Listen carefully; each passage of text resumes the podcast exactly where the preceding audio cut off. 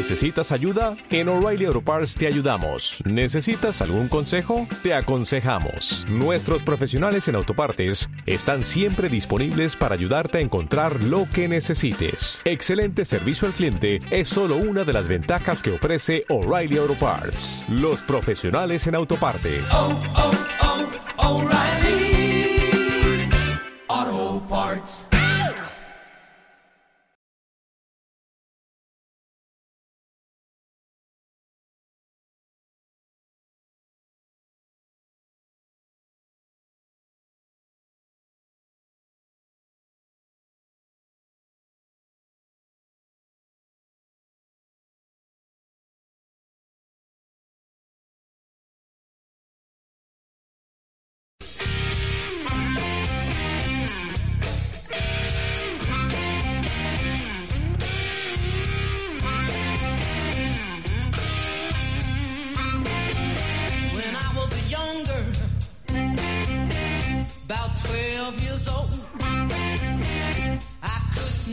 Nothing to save my doggone soul. My mama told me the day I was born, she said, sing the blues, child, sing it from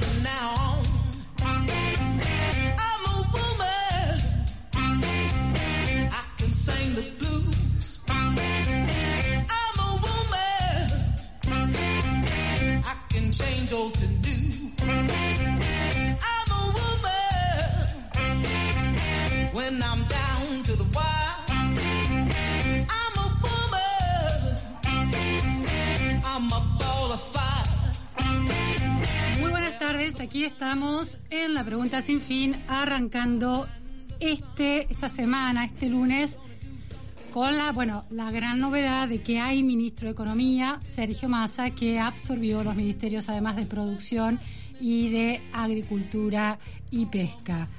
Eh, asume, va a renunciar, ya anunció a su banca, no solo a la jefatura, por supuesto, de la Cámara de Diputados, sino a su banca como diputado, dando una señal de que su apuesta es al 100% en esta posición, de que ahí se juega su destino, que de alguna manera el destino en, al frente del Ministerio de Economía está atado a su destino personal como político.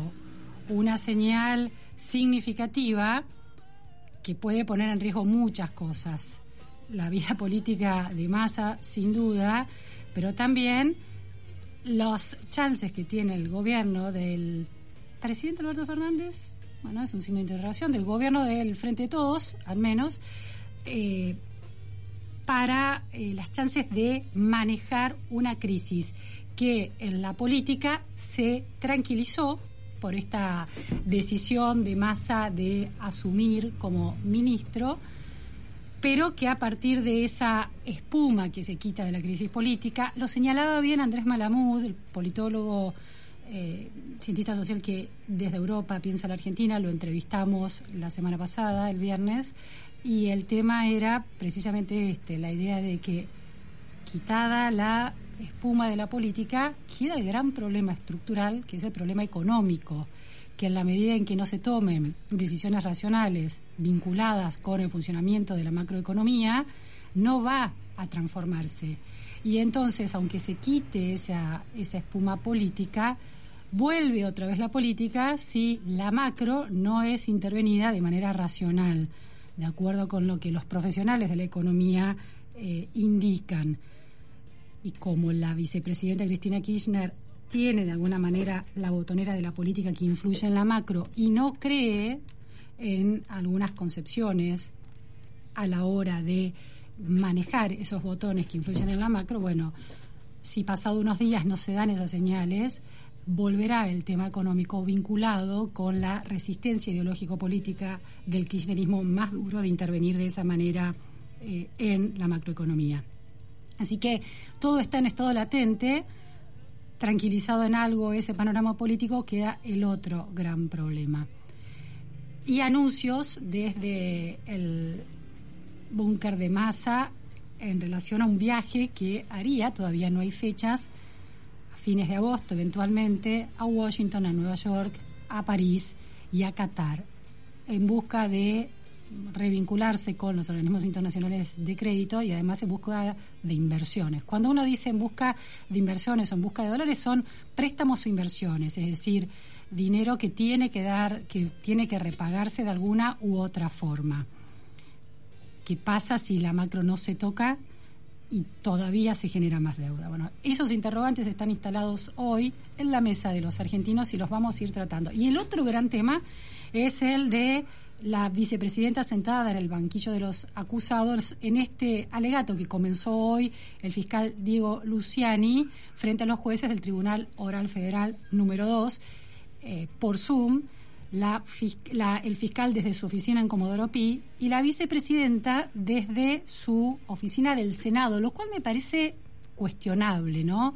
La vicepresidenta es juzgada como una ciudadana común por sus eh, por los eventualmente los delitos que habría cometido y que la justicia investiga e intenta llegar a una conclusión, a una sentencia, como en su posición de presidenta. Pero la verdad es que desde que, que vaya a una a presentarse judicialmente en una audiencia oral y pública desde el Senado de la Nación, desde su posición, desde su oficina de presidente del Senado, me parece muy discutible realmente. Bueno, estas son las dos cuestiones que vamos a analizar hoy, a pensar hoy en la pregunta sin fin, porque marcan, aunque parecen ser supraestructurales de la política, en realidad marcan la vida cotidiana porque influyen en cómo se gestiona el poder, en cómo se gestiona la política, en cómo se gestiona la economía. Mm, vamos entonces a nuestra primera entrevista, ¿ya lo tenemos? ¿No lo veo? ¿Todavía no? Bueno, todavía no, avanzamos con eso. Eh, quiero leer algunas de de las palabras que fue virtiendo Diego Luciani, el fiscal, eh, a lo largo del alegato, un alegato que eh, es duro en sus afirmaciones, no, no se demuestra para nada amedrentado por bueno estar llevando a juicio a la vicepresidenta. Ah, ya tenemos la entrevista. Bueno, vamos a avanzar con el tema del, del alegato en un ratito. Vamos ahora a las cuestiones de la macro. Lo vamos a hacer de la mano de Héctor Torres. Muchas gracias, Héctor, por estar en la pregunta sin fin. Al contrario, gracias por invitarme. Bueno, Héctor es un experimentado eh, hombre de los organismos internacionales, fue director ejecutivo ante el FMI, también en el, estuvo en el Banco Mundial. Héctor, mmm, se calmó la política con la decisión de eh, Massa de llegar y ser eh, nombrado como ministro de Economía, absorbiendo estos otros ministerios. ¿Cómo ya se habla de un viaje que Massa haría hacia Washington y a Nueva York, en Washington para encontrarse con autoridades del FMI, del Tesoro. Desde Estados Unidos, estos organismos, estos eh, eh, organismos de crédito y el Departamento del Tesoro, ¿cómo asimilan un cambio de gestión económica tan desprolija como se dio la semana pasada? ¿Qué le dicen a, Washington este tipo de movimientos, de, eh, tsunamis políticos en un país como Argentina? Y hablan de, improvisación, claramente. Eh, enviar a la ministro Batakis, a la ex ministro Batakis, a, hablar con el fondo y, con el tesoro y antes de que baje del avión eh, ya, ya no era ministro evidentemente es algo muy, muy desprolijo. Eh, eh, habla de una improvisación, de una situación crítica, de un problema político profundo. Eh, en fin, evidentemente no, nos ayuda. hubiera sido muchísimo más razonable que el viajara directamente Massa, ¿no? hiciéramos las cosas un poco mejor. Ahora, bien, yo creo que el nombramiento de Massa puede despertar expectativas positivas eh, dentro del papelón, digamos. Eh, Massa es una persona más conocida que Batakis, bueno, eso no es decir mucho, porque Batakis no era muy conocida, pero Massa es conocido. Es reconocido como, bueno, primero es una parte de la coalición, evidentemente tiene más espalda política que Batakis, eso también es importante. Para el fondo y para el tesoro como interlocutor, me refiero. Claro, no va simplemente Eh, una funcionaria, sino un socio político. Claro, y además eh, también es alguien conocido como, eh, digamos, la parte occidental del gobierno, digamos, la parte más moderada, y alguien que ha mostrado capacidad de generar consensos, lo cual es muy importante para poder, por lo menos, tener la expectativa de que eh, tengamos la capacidad de generar o, políticas o acordar políticas eh, básicas que puedan ser continuadas después del 2023. Eso es una cosa muy importante para la Argentina, para el fondo, para cualquiera que quiera invertir en la Argentina, ¿no? De modo que su capacidad de generar consensos eh, también es interesante como característica. Eh, Ahora- falta saber el, ah. el equipo que va a tener, porque Sí. evidentemente necesita un equipo técnico que no conocemos. Y también eh, la gran, la gran, la gran pregunta es que Cristina eh, está detrás de él, lo va a apoyar, porque evidentemente va a haber medidas que pueden ser duras en este momento. La crítica, la crisis que tenemos exige evidentemente un rebalance fiscal que puede, va a exigir sin lugar a ninguna duda una reducción de los subsidios. Ahora, eh, Héctor, esa capacidad de generar consensos de masa no le alcanzó para, dentro de estos dos años de gobierno, influir en la agenda económica. Ni siquiera eh, se puso del lado de Martín Guzmán para hacer esas eh, reformulaciones del, del gasto público.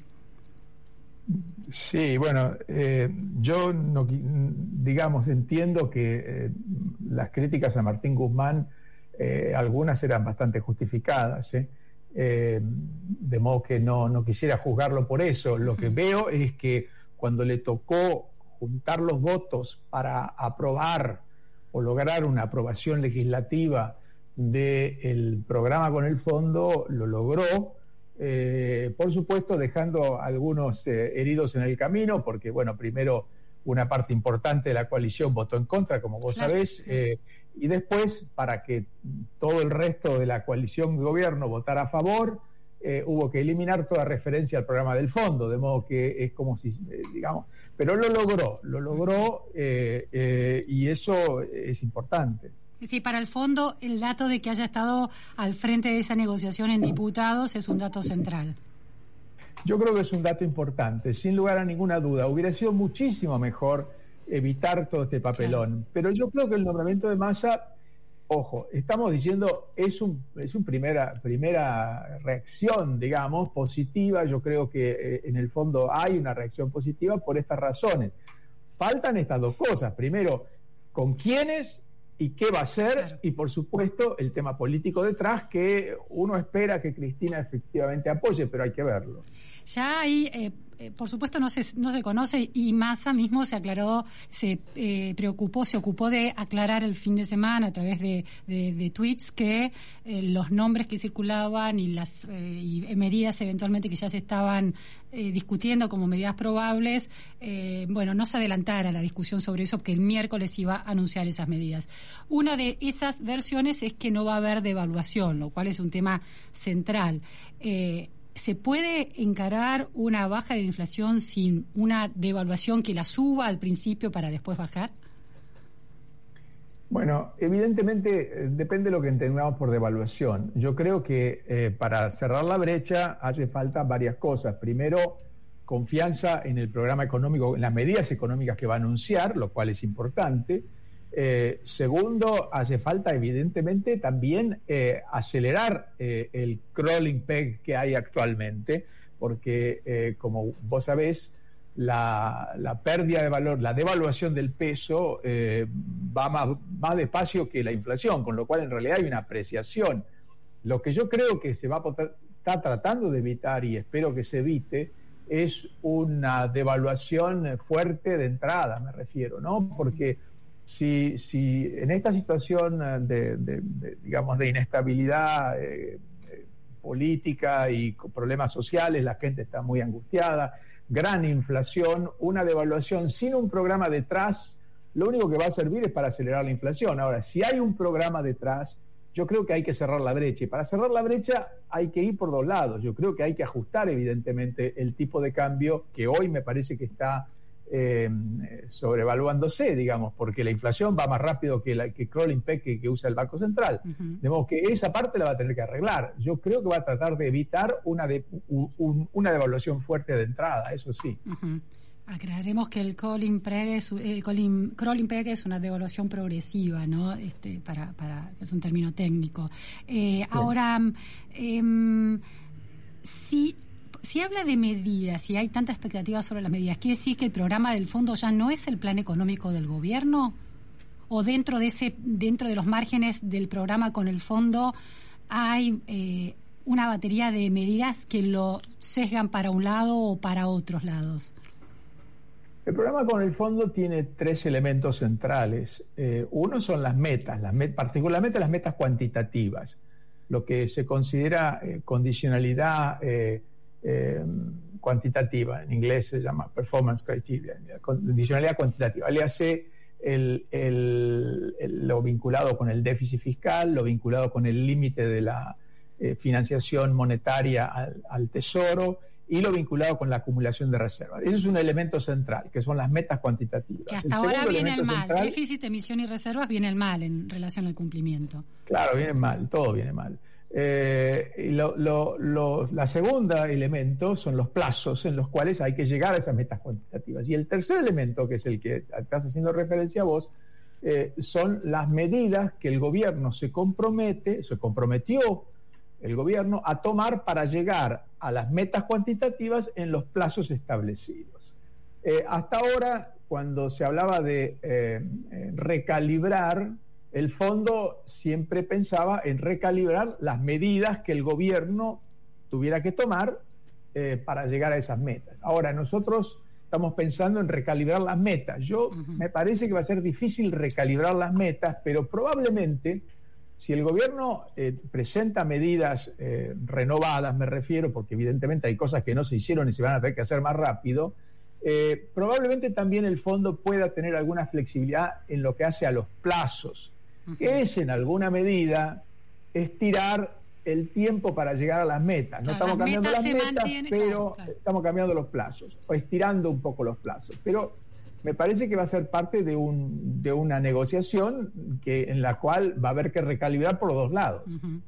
Eh, Héctor, en relación al- a, la, a la capacidad de masa de construir vínculos, se señalan los vínculos con Estados Unidos, con la Embajada de Estados Unidos y con Estados Unidos, y por otro lado se señalan los vínculos con un cierto empresariado argentino.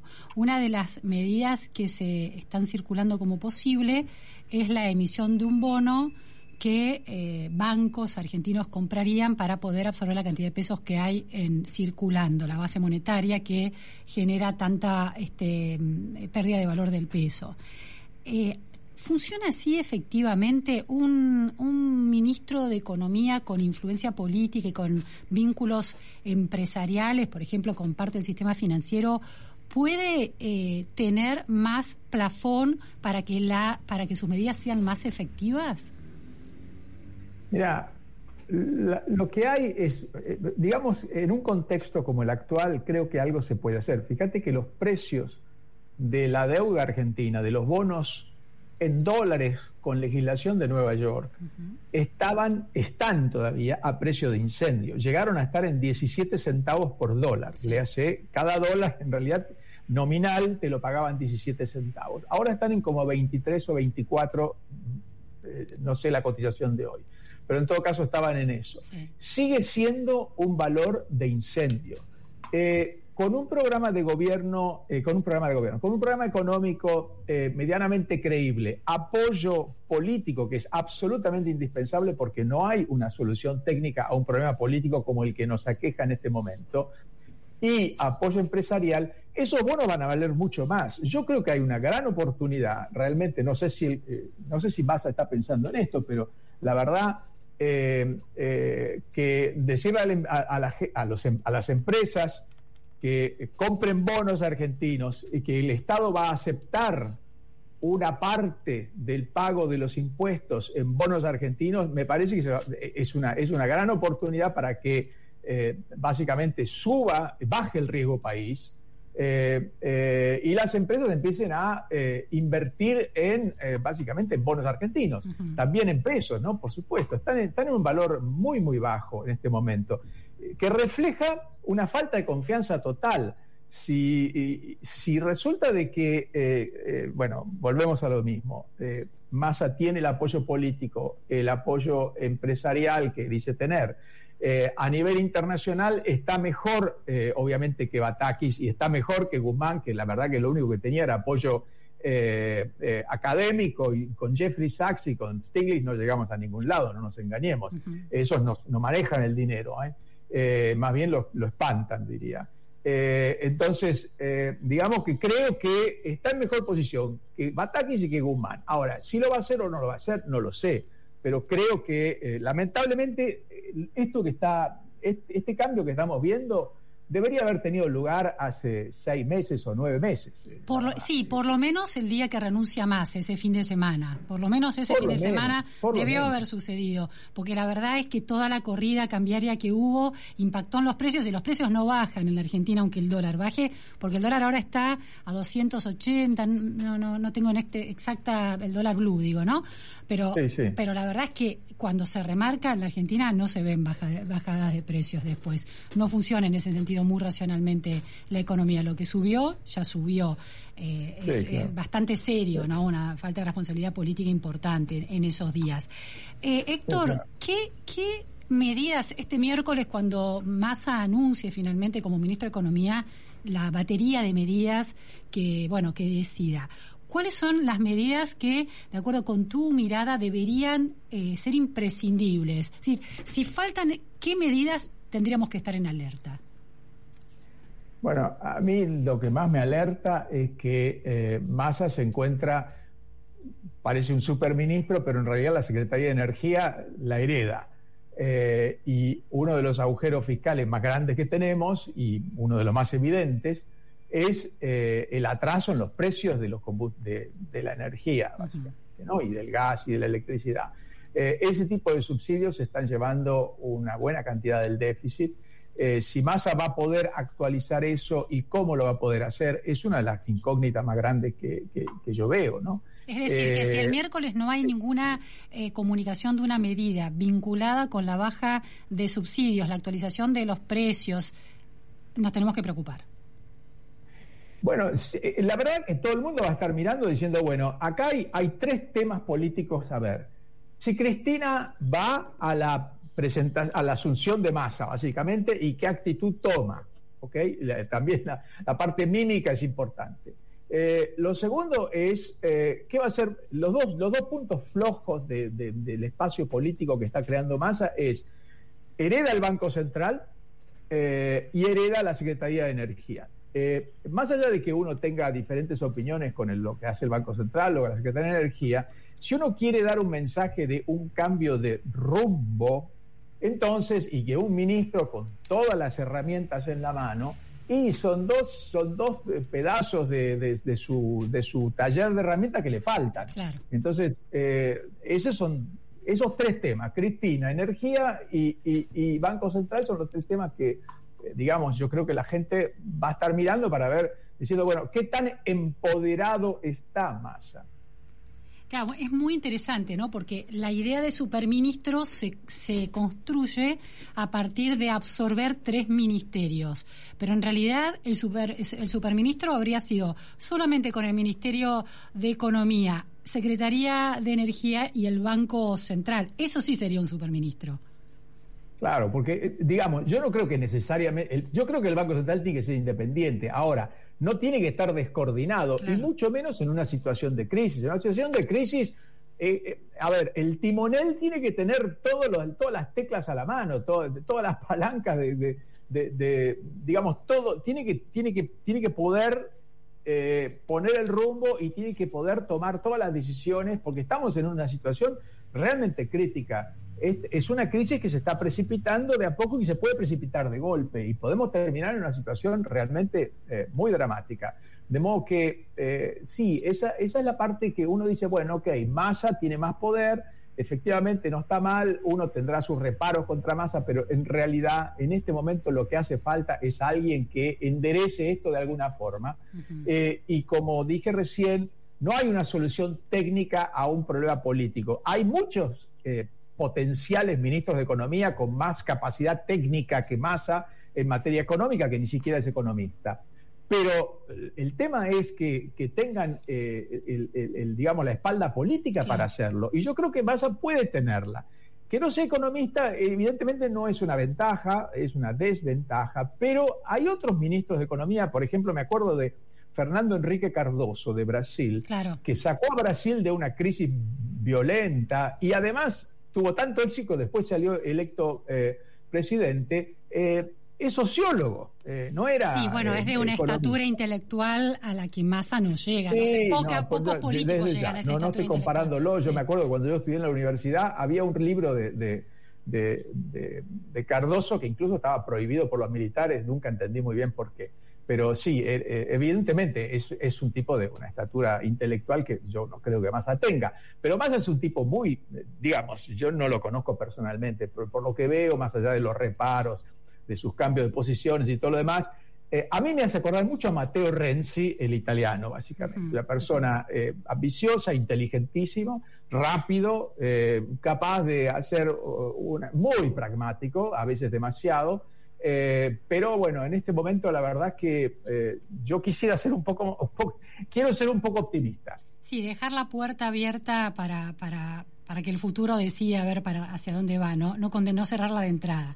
Héctor, la decisión del Banco Central, o, eh, sí, que durante la semana pasada eh, trajo algún viso de racionalidad. Algunos economistas la señalaban como lo más racional posible dentro del gobierno del dólar soja, por ejemplo. Entender que hay incentivos, que no se trata de acorralar al campo y hay incentivos que pueden funcionar, más allá de cuántos productores efectivamente se iban, iban a aceptar esa, esa cotización.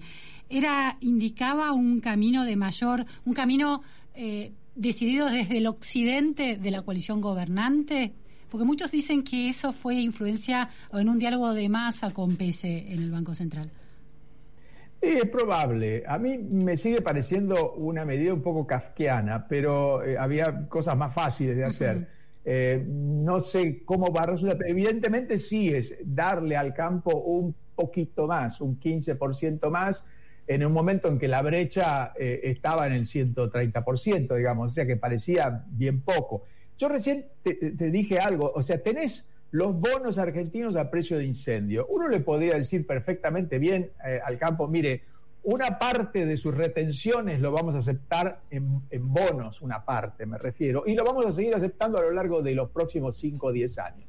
La verdad que hay, hay, otras formas eh, más eh, simples probablemente, o desdoblar el tipo de cambio. Desdoblar el tipo de cambio sería probablemente la más la más transparente, la más fácil de entender, tiene un problema que es que en el fondo eh, eh, no le gustan los desdoblamientos de tipo de cambio. Los tipos de cambio múltiples están en principio eh, prohibidos, pero se puede pedir un, waiver, un permiso para eso. Yo creo que la situación nuestra permitiría perfectamente bien que el directorio eh, autorice dentro del programa, sin romper el programa, un desdoblamiento del tipo de cambio si es parte de una hoja de ruta hacia una unificación cambiaria lejana. no, estamos, no estamos en ese momento aquí. Pero digamos, eh, los desdoblamientos cambiarios eh, en general no duran mucho porque se termina, el, dólar comercial termina subiendo y acercándose al dólar financiero mucho más rápido que al revés. Pero en todo caso, me parece que en este momento ese, ese tema de un desdoblamiento del tipo, del tipo de cambio podría ser otra salida. Y yo creo que se podría pedirle al fondo una excepción. Lo ha hecho en otras oportunidades. Última pregunta, Héctor. Eh, fue muy resonante la columna de opinión del presidente del Banco Interamericano de Desarrollo, del BID, Mauricio Claver Carone, un republicano al que el gobierno de Alberto Fernández y Gustavo Vélez, cuando estaba todavía en el gobierno, eh, mm. bueno, combatían mucho en su nombramiento como presidente del BID. Em, en esa columna le eh, anunció el rechazo de un préstamo de 500 millones de dólares y ahora la novedad es que Claver Carón eh, felicitó o le dio la bienvenida de alguna manera a la designación de masa.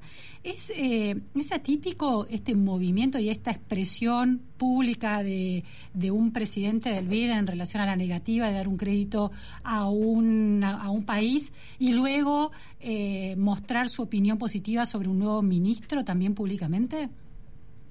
A ver, eh, las cortesías son de rigor. Lo que es raro es que lo haga a través de la prensa, eh, sobre todo después de haber publicado un artículo como el que publicó en el Wall Street Journal, que era eh, un artículo demoledor. Sí, sí. eso es lo raro. Ahora, estoy seguro que el presidente del Banco Mundial y el presidente de, de y, perdón, y Cristalina Georgieva le tienen que haber, em, le van a enviar cuando Massa suba uh, lo que se estila, que es eh, una, una, cortesía, una Sí. nota de cortesía, porque Massa va a ser el gobernador ante el fondo y ante el Banco Mundial y ante el BID.